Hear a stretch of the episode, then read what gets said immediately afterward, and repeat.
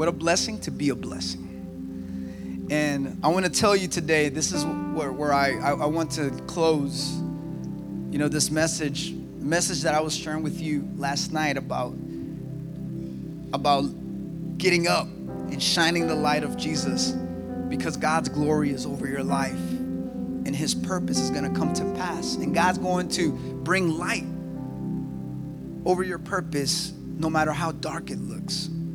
And you know, there, there, there's a, a Bible verse that says that weeping may endure during the night.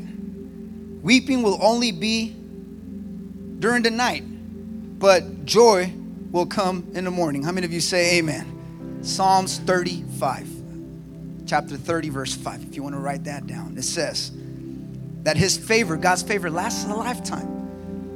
And weeping, weeping may stay for the night.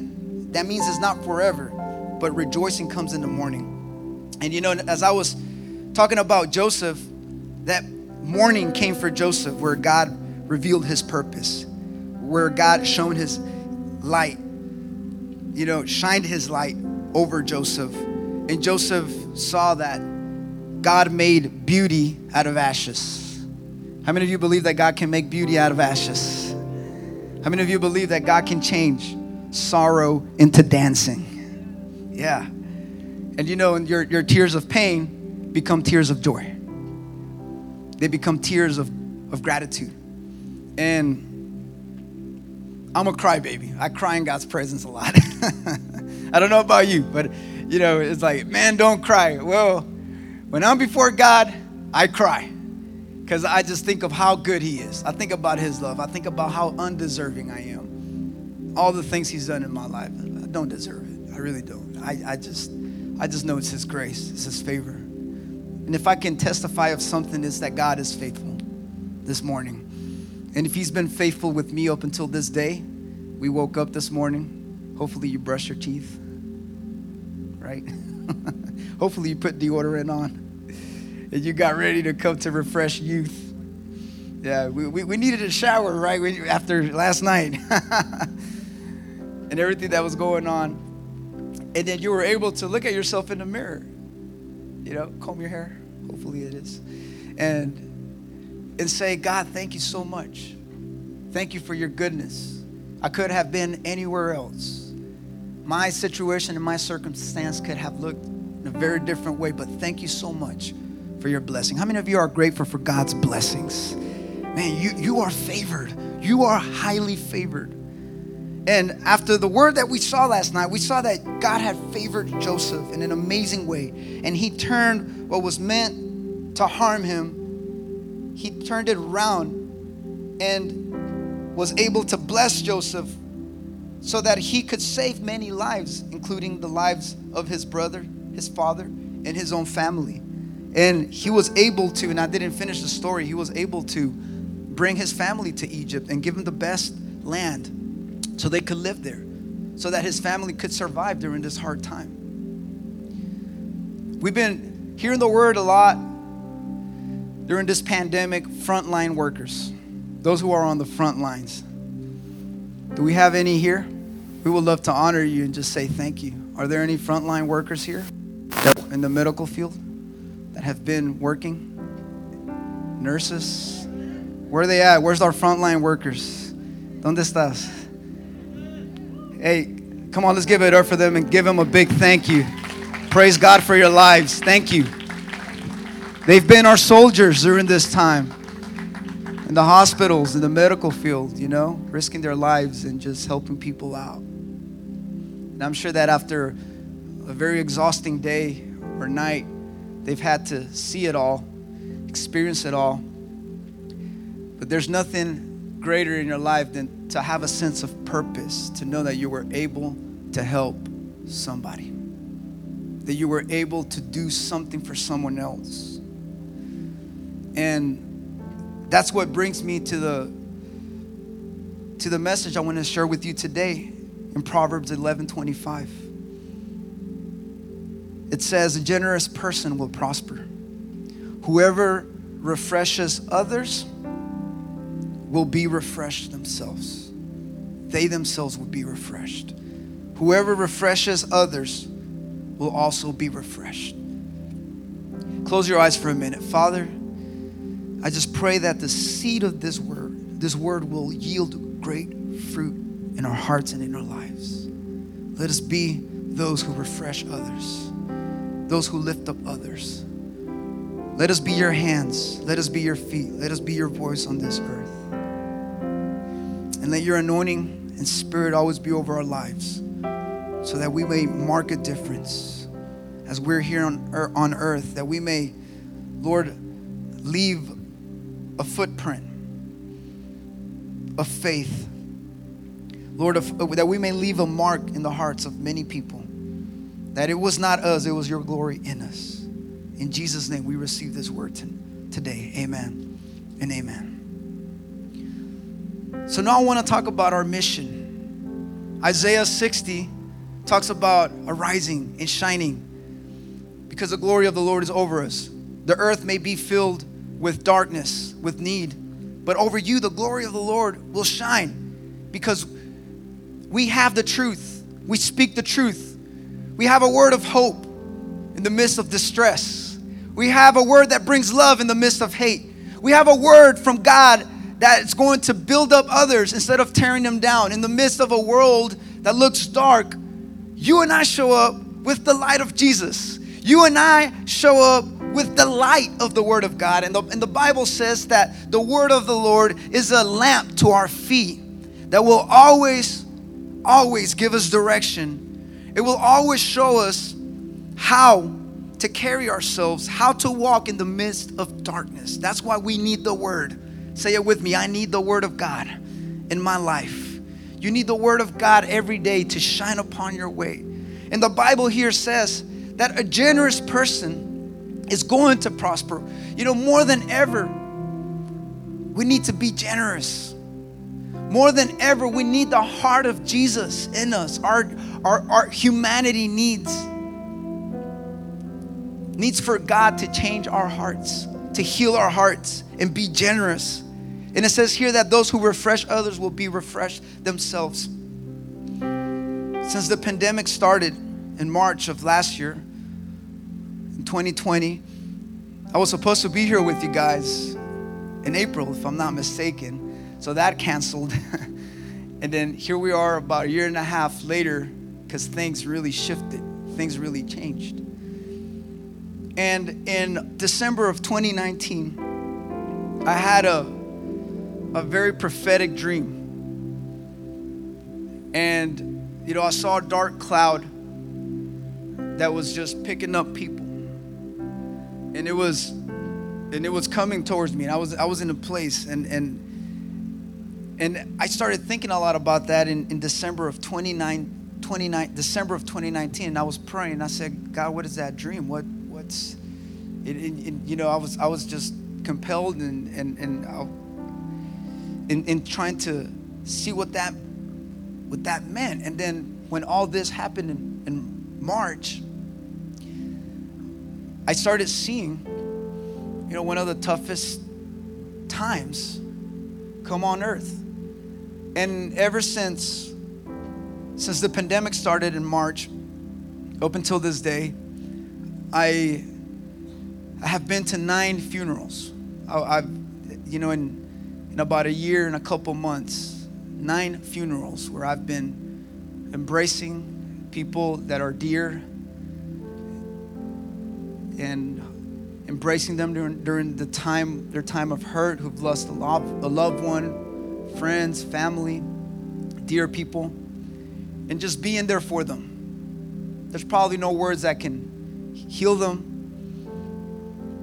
or that can, you know, bring a comfort to their loss, but I just say, God, let me be an instrument for your glory to heal those who are brokenhearted, to refresh others. And during this time, you know, it's been that that kind of season where we've united, we've been together. I know that when you couldn't be here, as a youth, you were online, you were on Zoom, you were doing many things. You know, we were checking up on each other. Hey, you doing all right? What are we going to do? What's next? And, you know, along with Areli and everyone here. And look, we're still here. Why? Because there's power there's power in unity and there's power when we decide to have a heart for God. And not only a heart for God, when we have a heart for God, we start having a heart for others. And I remember that at, at one moment I started feeling overwhelmed. And but this what kept, kept, kept strengthening me was this was that I was able to be there for someone. Was that I was able, you know, I I, I came from ministering I was ministering in different nations. I was singing in different events, in different places. But I had no idea that in this season, God was going to have me singing in funerals. God was going to have me being in a place where that, that family, those friends, needed me the most to be there for them, to embrace them, to sing, to bring the Spirit of the Lord to that place to comfort their hearts. And I said, Here's my talent, here's my song. So during these times of embracing others, you know, as a church, we've been able to do food, food drives to bless our community. We're still doing it. We're doing, finding many ways to help our community.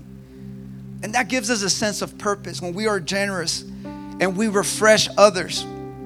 I can guarantee you, when you start doing something for someone else, when you when you guys get up, you know, I love seeing the worship team. They are here, but they're also at the coffee stand. That's refreshing others. And praise God for that hazelnut cuff, coffee. That, that was very refreshing last night.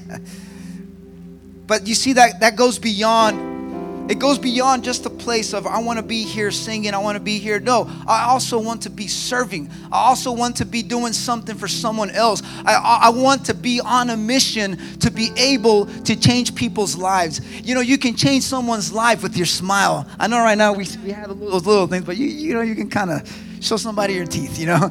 You can change someone's life with your smile. You can change someone's life with your hug. Hey, it's so good to see you back at Refresh Youth. If you haven't seen someone for a while, send them a lovely text and say, Hey, I haven't seen you. I really hope to see you. Hey, can I pick you up? Hey, you know, it remind someone, Hey, God loves you. Hey, don't give up, even if they don't want to answer you back. But you have no idea what that text is going to mean for them. For you to check up on them and say, Hey, I, I, I haven't seen you in a while. I hope you're good. If you need prayer, if there's anything you may need, just let me know. That's what this is about. Those who refresh others, they will be refreshed themselves. When you are able to do something for someone else for the glory of God, you embrace them. You say, "Hey, hello. Hey, are, you new here to Refresh Youth? It's so nice to meet you." And you know, we're we're able to we're able to just be generous to each other. We're, we're able to help a cause. You know, during this time, there's been there's been many causes that I've signed up myself to, missions that we've done in other countries, other things that only God knows, things that we do in the secret to help others. Because you want to have that heart to give. And it is better to give than to receive, amen? And the Lord says, hey, look, if you start refreshing others, I'm going to refresh you. When you start encouraging others, let me tell you, the Lord through His Word and His Spirit. He's going to start encouraging you. He's going to start bringing things in your life when you when you are there when others most need you and you're able to be an instrument in God's hands. Let me tell you, God will always make a way. In the time where you are most in need, God will send someone. God will surround you with people who will also refresh you because there was a season where you were able to refresh others, and there's a time where you need to be refreshed. And the Lord will refresh your spirit, your soul, and your heart. And you're gonna feel satisfaction in being able to be used by God. What was it, it, Isaiah 60 says, Arise and shine, for the glory of the Lord is upon you. In Isaiah 61, when we read Isaiah 61, we see our mission and Jesus in Luke chapter 4, verse 18 through 21, he said, The Spirit of the Lord is on me because he has anointed me to proclaim good news to the poor. Say it with me I've been anointed for a reason. There's a great reason why you're anointed, and, it has to do with others. Jesus came here for us. He came on earth for humanity. He came here for the people. And it says here, He anointed me to proclaim good news to the poor. He has sent me to proclaim freedom for the prisoners and recovery of sight for the blind, to set the oppressed free, to proclaim the year of the Lord's favor. And then he rolled up the scroll, gave it back to the attendant, and sat down. The eyes of everyone in the synagogue were fastened on him. He began by saying to them, Today, this scripture is fulfilled in your hearing. Now, I want everyone who knows, you know that there's need. Is there need here in Brownsville, in McAllen, and all around the valley? Is there need? Lift a hand up if you know that there's need. There's a lot of need in the youth. There's need in our society. There's need in this city. There's need, need in your family. There's need in your friends. There's need. And the Lord has sent us. That's our mission field, is to go where there's a need. There's a need here today. This is my mission field here today, my purpose, my mission here before you, because I know there's a need in your heart to hear this word, to receive the confirmation of this word so that you can go and affect someone else's life so that you can show kindness, so that you can embrace someone, so that you can take out the bitterness in your heart, so that you can take out whatever it is that's in the way, you know, of you being able to fulfill your purpose and fulfill your mission. And Jesus was all about the people. He was all about setting the captives free. He was all about healing the brokenhearted. He was all about proclaiming the good news of, of the kingdom of God. He was all about affecting the lives of others. And look, here we are Christ followers, believers in Jesus Christ. The power of Jesus has reached our lives to save us. And the power of Jesus in our lives wants to be manifested to your friends, to your family, to our society. And that's why I believe that refreshed youth is going to double up, it's going to triple up because there's so much need of many youth that need to hear the good news, many youth that need to see you. They're, they're gonna, we're going to be the hands of Jesus to this society. How many of you say amen? We're going to build up, we're not going to tear down, we're going to love, we're not going to hate. We're going to refresh others. Where there's a need, we're going to go to those who are crying and embrace them. Maybe you don't even have to say a word, just say, hey, man, I'm here with you. You don't know how far that can go in someone's life. I'm with you. Hey, brother, I'm with you. Man, by the way, you play those keys amazing, bro. and I love that montage. Montage. That's a, that's a nice key word. We have a Nord, but I'm thinking of changing it already. Ese, ese tiene la unción. that has the anointing. We, cur- we encourage each other. We refresh each other. Don't be about bringing anyone down. Don't be about, you know, sowing words that don't edify others. Don't be about hating others. That's not Jesus. That's not what the Spirit of the Lord wants to do in our lives. And it's not worth it. What do you gain at the end of it? If someone did something to you, forgive them and move on. Don't ever wish anyone harm. Jesus was all about the need of others. He knew that there was a need. And in Matthew 9 35, it says that Jesus went through all the towns and villages teaching in their synagogues. In Matthew 9 35, proclaiming the good news of the kingdom and healing every disease in sickness. How many of you believe that we are a youth anointed to proclaim the good news of the kingdom of God and that God will use our hands? We're, we're going to lay hands on the sick. We're going to proclaim a word on WhatsApp or on your message. Whoever is sick, you're going to send them that word and say, Hey, I believe that by the stripes of Jesus Christ, you have been healed. I'm sending this word of healing to you, to your family, to your friends. And it says here, and healing every disease and sickness. And when he saw the crowds, he had compassion on them because they were harassed and helpless, like sheep without a shepherd. Then he said to his disciples, The harvest is plentiful, plentiful, but workers are few. Ask the Lord of the harvest, therefore, to send out workers into his harvest field.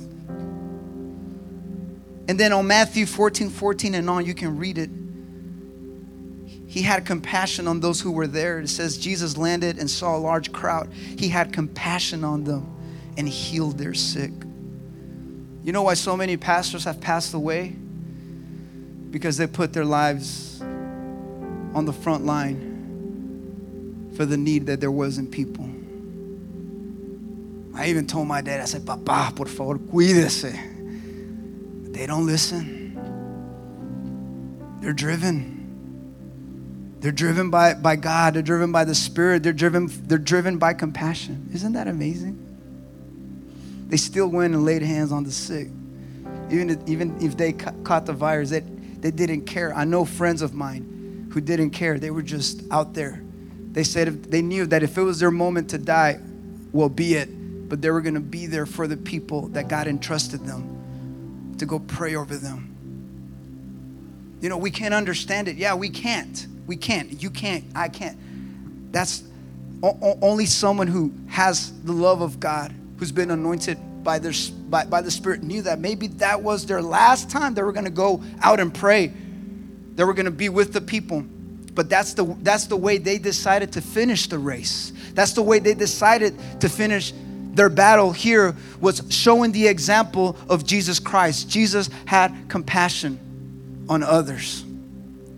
And he wanted to embrace them, to heal them, to set them free, to refresh them. And I'm going to remind you again if you refresh others, you yourself will be refreshed. What we sow, we're going to reap. And you know, I don't sow to reap anything, but it's it's a principle, it's a law. If you sow, you're going to reap. We're never going to lack anything.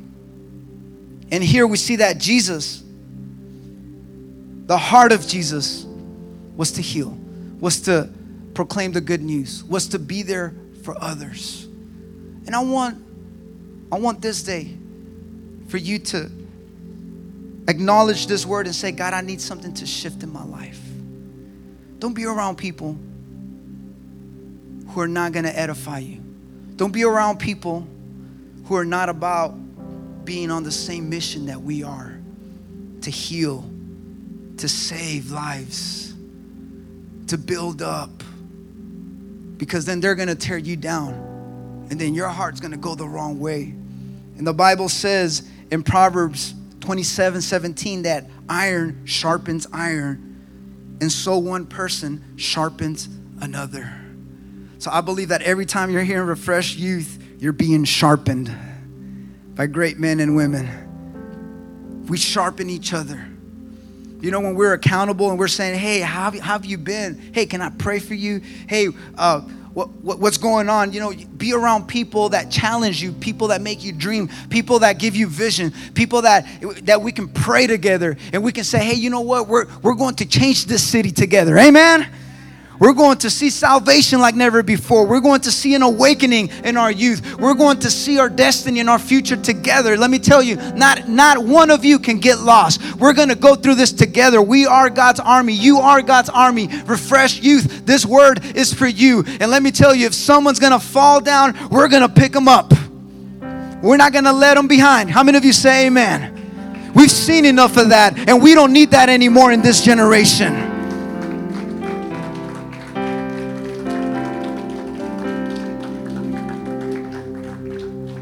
You got to tell them, I ain't letting you, man. I'm not leaving you behind, brother, sister. You're coming with me. There were many fallen soldiers that were left behind. Let's pray for them. Let's have a different spirit, a different heart to encourage each other, to, you know, leave our indifferences to the side and understand that there's power in love. There's power in God's love. There's power when we do something for someone else.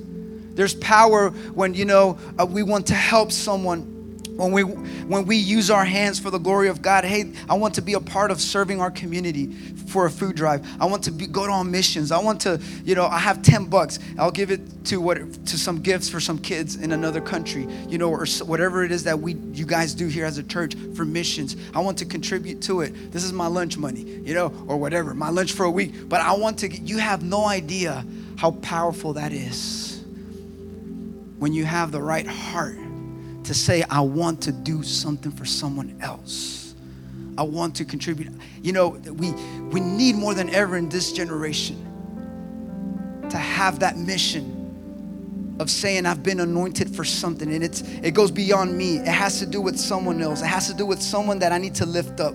Someone that I, instead of tearing them down, lift them up. It has to do with someone that I have to embrace right now that is their lowest moment. Someone that needs my embrace. Someone that just lost their father, their mother. Someone that just lost their brother. Go and embrace them and say, I really pray that the Lord comforts your heart.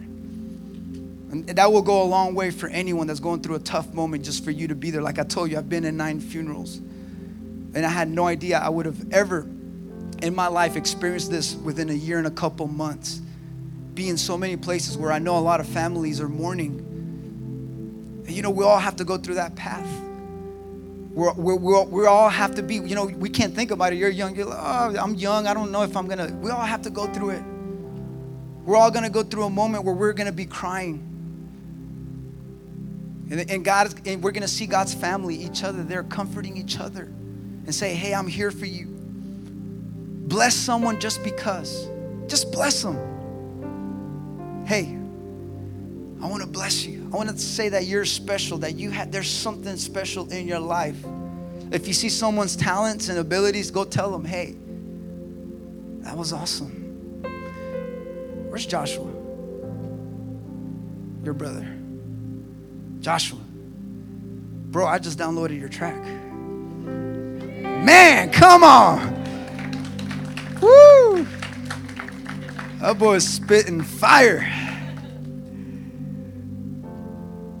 Was awesome. You know, your, your dad was with me and we were getting coffee. I was getting refreshed by Refresh Youth Coffee. and I hear, and, and I'm like, man, they must be playing the radio or something, right? And then Joshua's father, pastor, told me that's that's Joshua right there. He's he's, he's I was what? You know what I did? Shazam. Straight up. And you came out. And I was like, whoa, with the cover and everything. I was like, whoa, pastor, look at this. And he's like, no, hombre, si fuera en mis tiempos, dice el pastor, yo diría que eso es del diablo, yeah, technology nowadays. I'm like, yeah, Pastor, now you just Shazam the song and you, you get the artist and the, the song and you download it off the bat. So, bro, what an amazing talent. You're going to go a long way. Yes, the name of Jesus, 16 years of age. And many of you have many hidden talents and abilities in many ways, and I'm glad you're using your talent for the glory of God to build up others, to heal others, to bring the good news to others. And let me tell you, when you do it for the glory of God, God will back you up. God will open doors. God will take you far and beyond anything you could have ever imagined. So encourage someone else, bless someone just because. Give them Starbucks, give them refreshed coffee, give them some cash. Some of y'all like, amen. just because, hey man, here, Choose to be generous. Donate to a GoFundMe, missions, get involved in community work, food drives, serve others. The word says that when we are generous, we will prosper, and those who refresh others will be refreshed themselves. And I remember I was in CVS, there was this lady. She was gonna buy some things, and then she was looking through her wallet and She's like, I'll be back. I guess she didn't have the money. And she didn't come back. And I was right behind her and I said, Hey, you know what? These things, I'm to pay for this, for, for that lady. And uh, he's like, Oh, okay. So I paid everything, put that on a bag, paid for my stuff. I went outside and I saw the lady in her car. I, I don't think she had the money to buy the stuff. And I said, Hey, here's your stuff. And she's like, like she was in shock. I said, I got, got this for you. And, and, she was like, oh, thank you so much. I said, hey, God bless you. Just thank God. And I gave her that. When we have a chance and an opportunity to be generous, to do something for others, let's do it. Let's be the hands of Jesus. Let's be the light of Jesus. That's what it is to be the light of Jesus, is to show the world that we are different. that we have the heart of Jesus, that we are here to lift up each other, that we are here to encourage each other. You can read this at home, so write this down. 1 Kings 19. You can read that chapter 1 through 18. 1 Kings 19, 1 through 18. Elijah went through a tough moment and his depression was so great. And, you know, he he was in, in the desert after seeing God's glory, after seeing fire fall down. He was in a, a place where he was he was fleeing. And he told God, God, I think I'm done. And he asked God to take his life. Straight up. Just say, God, to take his life. I, I think I'm done. I'm no better than my ancestors. and then we see that God brings an angel and gives him food. He gives him something to eat and to drink. And he says, Elijah, get up because you're not done. There's still more ahead of you. You, th- you think you're done, but I'm not done with you. And so we see at the end of the story, God reveals his glory to Elijah. And then Elijah says, God, I'm the only prophet, I'm the only one who honors you. I'm the only one still standing. And then God said, No, there's still more that are standing, and there's still more to be done. And then we see that God tells him, Get up and get on your way because you're going to anoint, there's still two kings that you're going to anoint, and you're going to anoint your successor, who's a prophet, who's to who's to be your successor, Elisha. You're to go anoint him. So your mission is still not done. And I want to tell you, our mission has to do with others. It has to do with what God's to do through us, through others, because God can already see other lives being changed through your life. Why do you think the enemy wants to hit you so hard? He wants you to give up so fast because you're going to change the lives of many people.